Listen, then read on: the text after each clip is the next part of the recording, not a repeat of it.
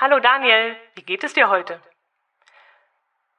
Heute möchte ich dir und meinen anderen Hörerinnen und Hörern eine ganz spannende Geschichte erzählen. Am 7. August 1760 wurde Anna Margareta Schönleben in Nürnberg im Gasthaus zum Schwarzen Kreuz geboren, was, wie ihr im Verlaufe der Geschichte hören werdet, als geradezu gruseliges Vorzeichen gewertet werden kann. Anna Margareta wurde schon früh vollweise und musste in ihrer Jugend ständig von einem Heim ins nächste und von einer Ziehfamilie zur nächsten ziehen. Als sie im heiratsfähigen Alter war, bestand ihr damaliger Vormund auf die Heirat mit dem doppelt so alten Unteroffizier und späteren Notar namens Zwanziger. Die Ehe war von Beginn an unglücklich. Tagsüber ging ihr Mann seinem Beruf nach, die Abende verbrachte er regelmäßig im Wirtshaus, wo er oft auch übermäßig viel trank. Fehlte das Geld für seine ausgiebigen Trinkgelage, so kam es auch zu Streit und Gewalt, doch am meisten litt Anna unter der Einsamkeit. Mit ihrer Volljährigkeit erhielt Annas Mann das Erbe ihres Vaters ausgezahlt, das den beiden zu einem erfüllten und überschwänglichen Leben verhalf. Die nächsten Jahre waren geprägt von Bällen, schönen Kleidern und Kostümfesten. Doch sie verprassten das komplette Erbe und Armut zog wieder im Hause Zwanziger ein. Während ihr Mann erneut dem Alkohol verfiel, sorgte sie für ihren gemeinsamen Unterhalt, indem sie ihren Körper verkaufte. Zwei Jahre später konnten sie eine erfolgreiche Uhrenlotterie aufbauen und kamen so wieder zu einem ansehnlichen Vermögen. Anna blieb allerdings in ihrem Gewerbe und gab sich auch weiterhin Männern hin, wenn sich dies finanziell für sie lohnte. Ihr weiterer Lebensweg würde den Rahmen dieses Vorspanns sprengen, denn das Auf und Ab, das Annas Leben ständig begleitete, könnte ganze Bücher füllen. Ich möchte in den Shownotes deshalb auf eine sehr interessante Seite verweisen, auf der ihr die Geschichte der Anna Margareta 20er nachlesen könnt. Steigen wir nun kurz an der Stelle wieder ein, an der Annas Geisteszustand seltsame Ausprägungen annahm. Inzwischen war sie schon eine Frau, der man ihr Alter schon ansah und trotzdem glaubte sie, dass alle Männer ihren Annäherungen erliegen müssten. Das war aber nicht der Fall, im Gegenteil. Alle Männer, die sie für eine mögliche Eheschließung ausgesucht hatte, dachten gar nicht daran, sie zu heiraten. Sie nahm verschiedene Arbeitsstellen bei wohlhabenden Männern an, in der Hoffnung auf eine Heirat. Stand dem Ganzen eine Ehefrau entgegen, wurde diese kurzerhand mit Arsen vergiftet. Scheiterte die Hochzeit an anderen Dingen, zog sie weiter und suchte sich einen anderen wohlhabenden Mann. Wollte dieser nicht, wie sie wollte, schmeckte der Wein plötzlich seltsam und im Blut der Leiche wurde Arsen gefunden. Das ging so lange, bis Anna die schwangere Frau eines Richters vergiftete. Weil noch viele weitere Personen des Haushalts, daneben zahlreiche Besucher, Dienstboten und Mägde erkrankten, wurden die vorrätigen Lebensmittel in einer Apotheke einer Analyse unterzogen, woraufhin in den Salzvorräten große Mengen an Arsen gefunden wurde. Nach der Exhumierung der früheren Opfer wurde Anna Margareta Zwanziger wegen dringendem Tatverdachts verhaftet. Bei ihrer Festnahme hatte sie drei Päckchen Gift bei sich, zwei Päckchen mit sogenannten Mückenstein und eines mit Arsenik. Bei der Verhandlung gab sie zu, Gift verabreicht zu haben. Sie behauptete aber, keinen Tötungsvorsatz gehabt zu haben. Im Juli 1811 erging ihr Todesurteil. Anna Margareta Zwanziger wurde am 17. September 1811 enthauptet.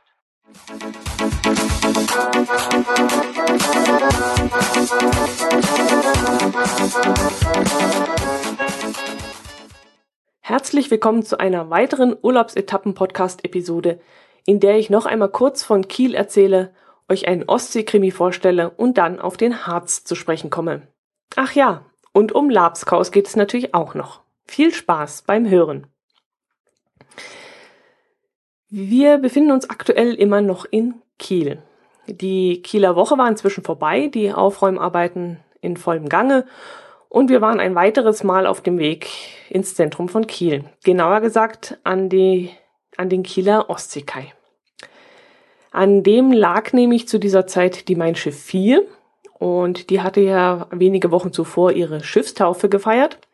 Und wir wollten uns das neue Schiffchen mal genauer anschauen und hatten dann die Hoffnung, dass wir sie vielleicht auch mal von innen besichtigen könnten.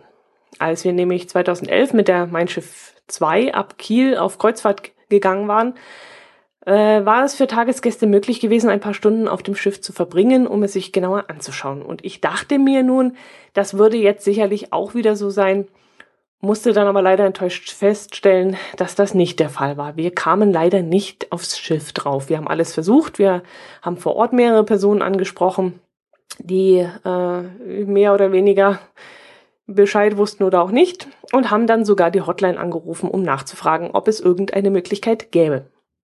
Ja, wir hatten alles versucht, es lief aber leider nicht so, wie wir uns das vorgestellt hatten.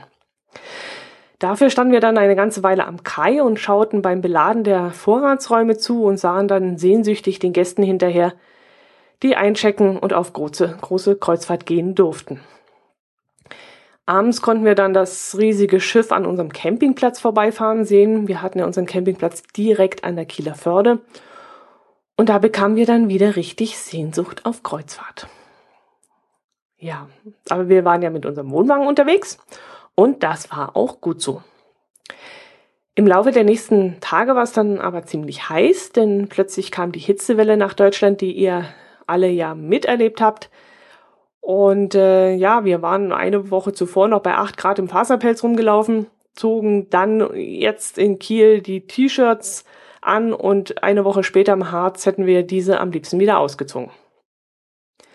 Eigentlich könnte ich an dieser Stelle dann einen Sprung machen, denn in den nächsten Tagen passierte nicht mehr viel. Wir haben uns die Gegend rund um Kiel angeschaut, haben den recht unscheinbaren Ort Kalifornien besucht, in dem man eigentlich nur zwei Dinge tun kann.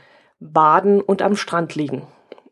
Und, ah ja, und Fahrradfahren kann man noch, stimmt. Ich habe am Strand ein Schild entdeckt, auf dem ein halbes Dutzend Themenfahrradwege eingezeichnet waren und es gab dort ein großes, eine große Fahrradleihstation. Der Ort Kalifornien soll übrigens aus der Laune eines Fischers heraus entstanden sein.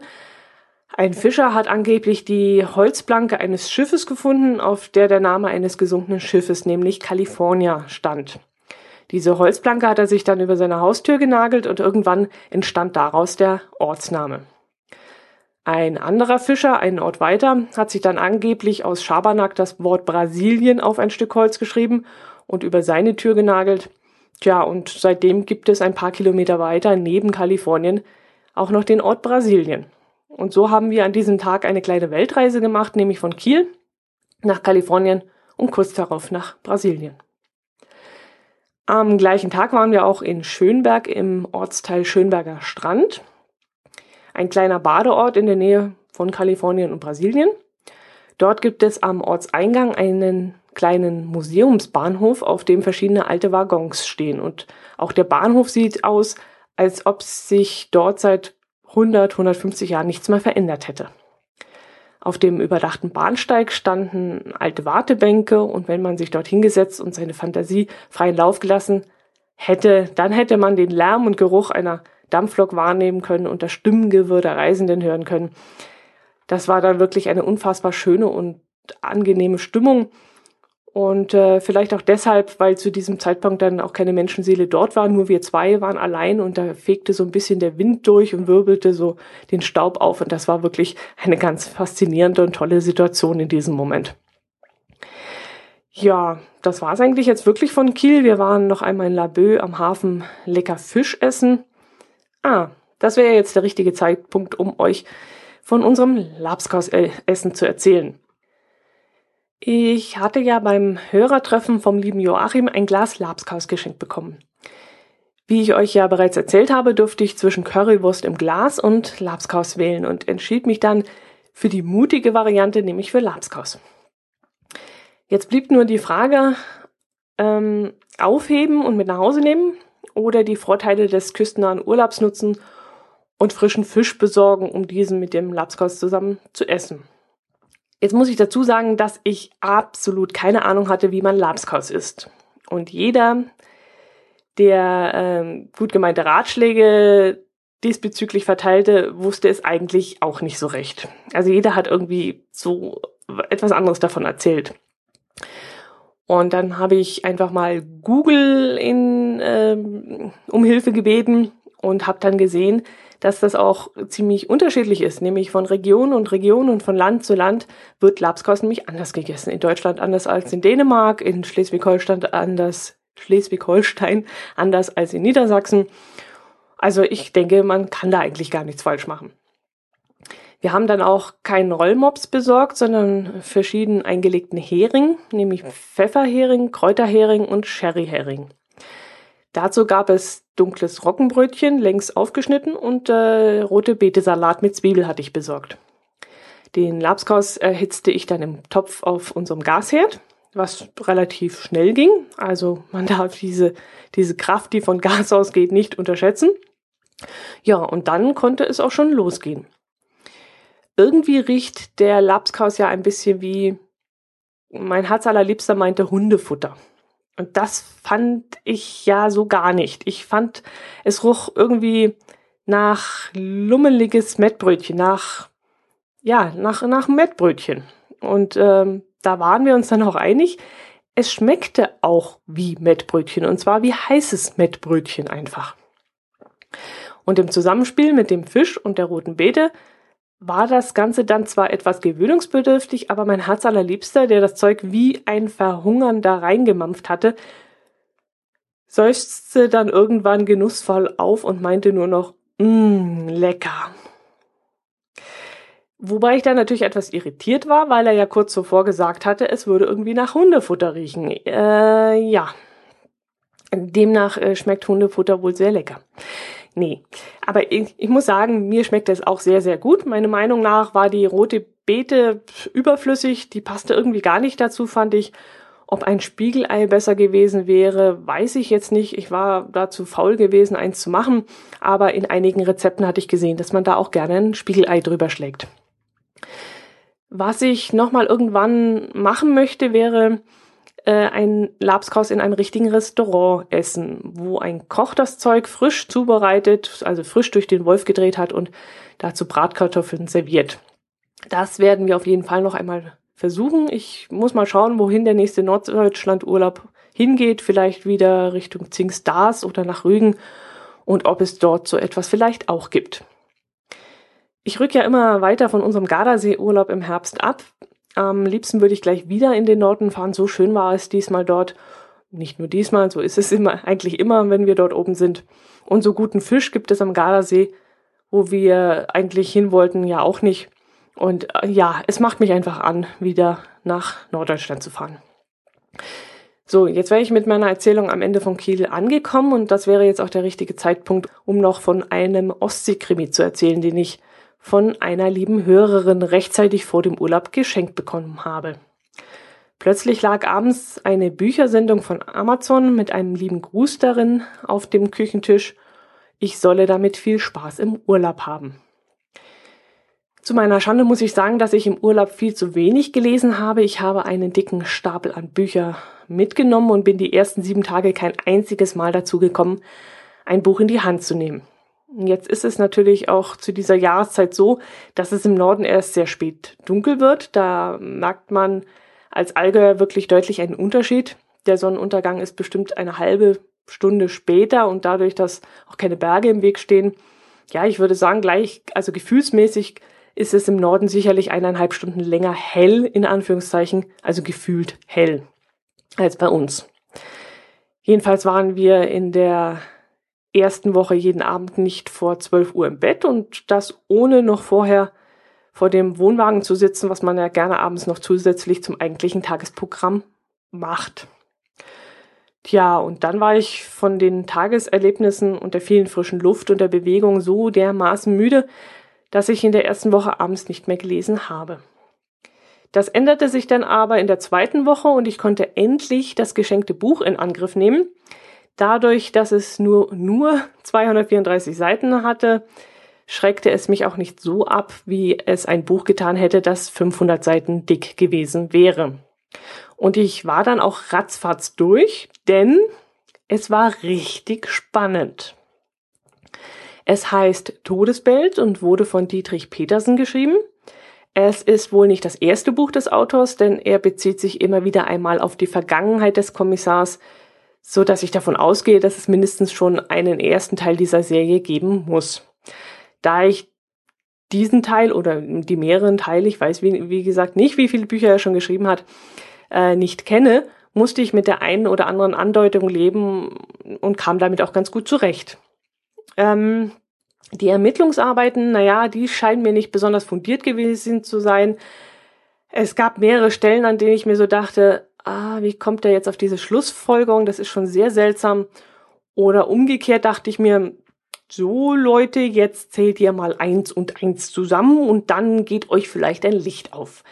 Was sie dann auch gemacht haben, so viel kann ich sicherlich verraten und dann, ja, dann kamen sie dann schon drauf. Das Ende kommt dann auch ziemlich überraschend, für mich fast zu schnell. Das hätte, ja, sicherlich noch ein bisschen länger dauern können für meinen Geschmack, zumal der Zeilenabstand schon sehr kompress ist und damit schon Seiten gespart wurden. Also das Buch hätte locker 64 Seiten mehr vertragen können. Gut fand ich den Fall selbst und seine Verstrickungen. Mm, auf einer dänischen Fähre auf dem Weg nach Fehmarn wird ein Mann kaltblütig hingerichtet. Der Mann arbeitete bei einer Firma, die die Fehmarn-Weltquerung realisieren soll. Was vielen Menschen natürlich ein Dorn im Auge ist. Feinde hatte er also genug. Außerdem wird der Tote als gefühlsunfähiger Mensch mit äh, diversen Sadomaso-Vorlieben beschrieben, so dass auch einige von ihm schlecht behandelte Frauen einen Grund hätten, Rache zu üben. Doch als plötzlich noch ein zweiter Toter auf selbe Art und Weise ermordet aufgefunden wird, muss Kommissar Clemens Mohr, heißt der Gutste, in größerem Radius ermitteln. Lustig fand ich, dass der Autor an der Wuster Küste lebt, also genau dort, wo wir gerade Urlaub gemacht haben. Außerdem scheint er ebenfalls dem Campingurlaub verfallen zu sein. Er lässt den Kommissar einen Wohnwagen auf einem Campingplatz besitzen. Ähm, das dünne Büchlein kann ich euch durchaus empfehlen, ja. Es ist spannend und unterhaltsam und ich mag es, wie die Fäden so langsam zusammenlaufen und man schließlich selbst drauf kommt, wer da seine Finger im Spiel hat. Und äh, ja, einen kleinen Aha-Effekt gibt es dann trotzdem noch. Das Buch heißt Todesbild und ich verlinke es dann mal in den Shownotes.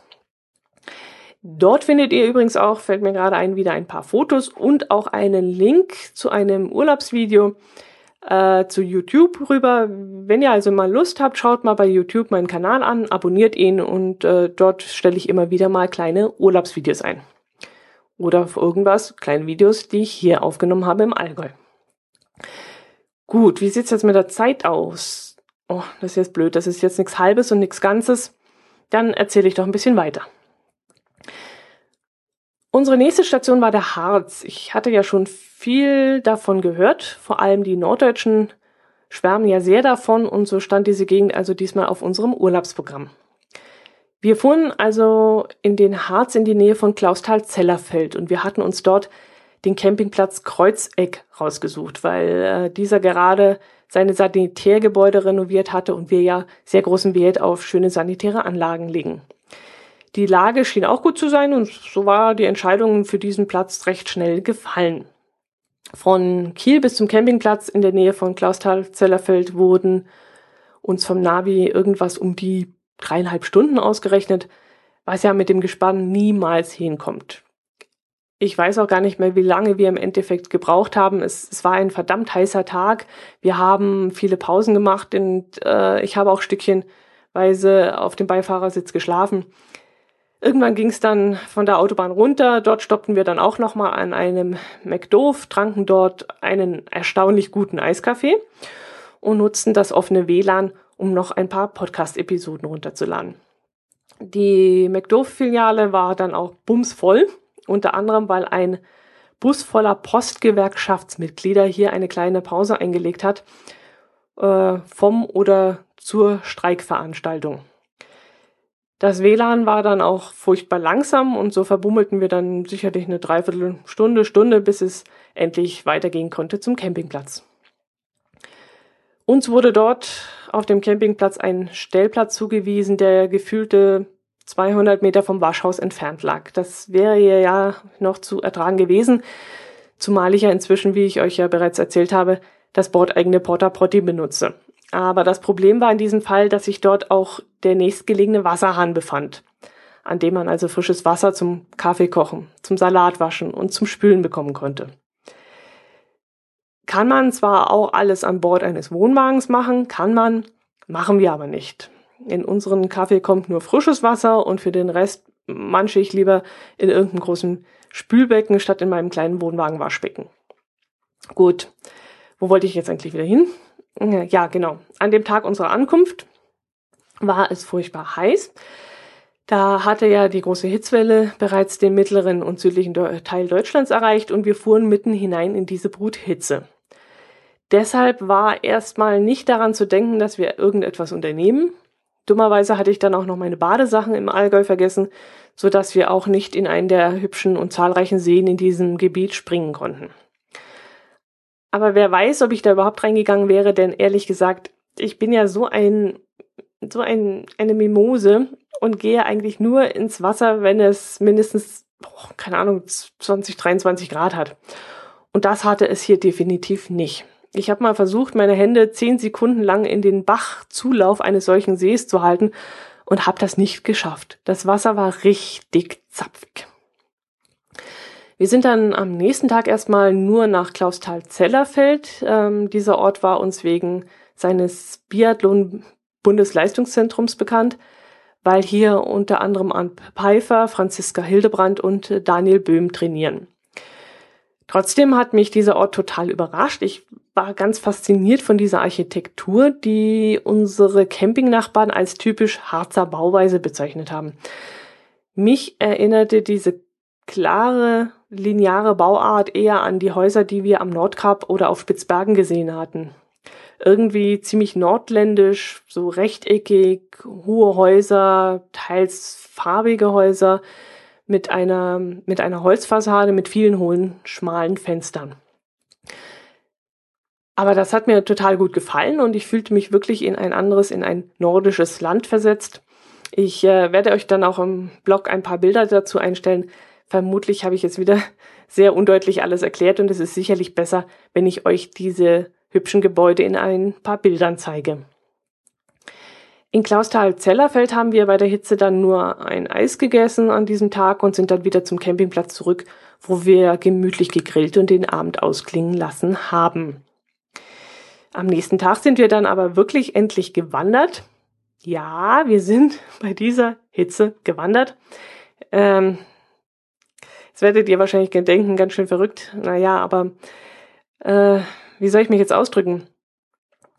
Im Harz gibt es viel Wald. Man wandert also viel im Wald, viel im Schatten und dann läuft es sich ja bekanntlich wesentlich leichter und nennenswerte Steigungen gibt es da auch nicht wirklich. Jedenfalls keine Steigungen, die wir Allgäuer als beachtenswert empfinden würden. Also wir kamen nicht mal so großartig ins Schnaufen, als wir da gewandert sind. Wir haben es trotzdem langsam angehen lassen und haben mit, also mit einem gewissen Respekt, weil wir ja wirklich nicht wussten, was uns erwartet, und haben mit einer kleinen Wanderung begonnen, nämlich mit dem Liebesbankweg, der direkt an unserem Campingplatz vorbeiging und etwa sieben Kilometer lang sein soll. Dieser Liebesbankweg wurde von der Gemeinde gestaltet und besteht, wie der Name schon sagt, aus einem Wanderweg, an dem verschiedene Bänke aufgestellt wurden. Da gibt es zum Beispiel die Verlobungsbank, die Hochzeitsbank, die Silberhochzeitsbank oder die äh, Pergamenthochzeit, die, glaube ich, nach 33, nach 35 Jahren gefeiert wird. Oh, hoffentlich sage ich jetzt nichts Falsches. Ich, ich weiß es nicht mehr genau. Ich bin mir nicht mehr sicher. Ähm, wir kamen auch an einer Bank vorbei, die zwölfeinhalb Jahre zeigt. Fällt mir gerade ein, aber was das jetzt für ein, einen Namen hat, das weiß ich nicht mehr. Auf dieser Runde kommt man dann auch an drei Stempelstellen des Liebesbankweges vorbei an denen man sich einen Stempel in ein dafür vorgesehenes Prospekt drücken kann. Hat man dann alle drei Stempel gesammelt, bekommt man dann eine sehr hübsch gemachte Urkunde überreicht. Wir konnten diese Urkunde an der Rezeption unseres Campingplatzes abholen und der Campingplatzbetreiber hat sich einen besonderen Spaß mit uns erlaubt und bei der Übergabe der Urkunde sein Smartphone gezückt und einen Tusch inklusive Applaus abgespielt. Und das fand ich dann total lieb und lustig, dass er sich die Mühe gemacht hat und uns damit zum Lachen gebracht hat. Ich muss heute noch grinsen, wenn ich daran denke. Auf der Liebesbankrunde konnte man nicht nur die Liebesbankstempel sammeln, sondern auch einen Stempel für die Harzer Wandernadel. Das ist im Grunde das gleiche System. Man bekommt ein Heft, das allerdings etwas kostet, nämlich eine sogenannte Schutzgebühr von 2,50 Euro. Und dann kann man an zurzeit 222 Stempelstellen einen Stempelabdruck in sein Heft stempeln. Diese Stempelstellen bestehen aus einem kleinen Holzkasten in der Größe eines Vogelhäuschens. Und in diesem Vogelhäuschen befindet sich dann ein Stempel und ein Stempelkissen. Hat man acht Stempel gesammelt, kann man sich an irgendeiner offiziellen Stelle, entweder im Tourismusbüro oder, ja, weiß nicht, ob es auf dem Campingplatz auch gegangen wäre, die Harzer Wandernadel in Bronze abholen. Natürlich auch wieder gegen eine Schutzgebühr von 4 Euro. Man darf das Blechding also auch noch bezahlen. Äh, man darf also fürs Blechding auch noch blechen. Ja.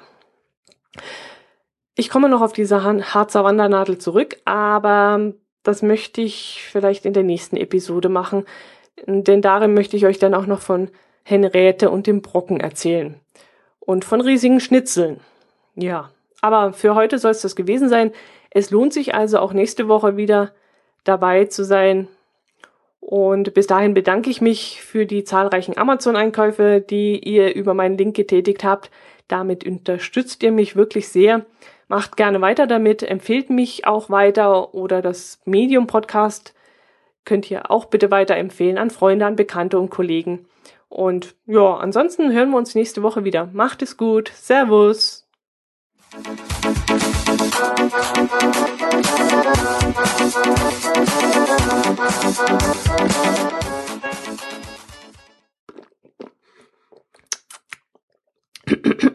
Dumm die dumm die dumm die lidl dumm die dumm die dumm.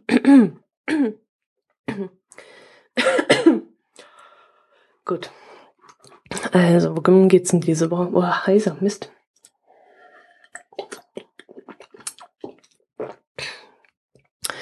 Was haben wir denn heute? Kieler Woche war vorbei. Am Kieler Orts Ostseekai liegt die Mein Schiff 4. Besichtigung nicht möglich. In den nächsten Tagen passiert nicht viel. Wir waren in Kalifornien und Brasilien. Da erzähle ich die Geschichte dazu. Dann war das ein Fischer mit einer Barke. Barke, Barke, Barke, Barke. Nee, das hieß anders. Leitplanke. Nee, Leitplanke, Quatsch. Schiffsplanke, Holzplanke, Holzplanke. Schönberger Museumsbahnhof im Ortsteil Schönberger Strand. Rollmaps, welche Geschmacksrichtung hatten die denn dann? Ah, warte mal, Kräuter. Pfeffer. Mm, Sherry. Sherry. Äh, rote Beete. Mm, okay, nochmal trinken.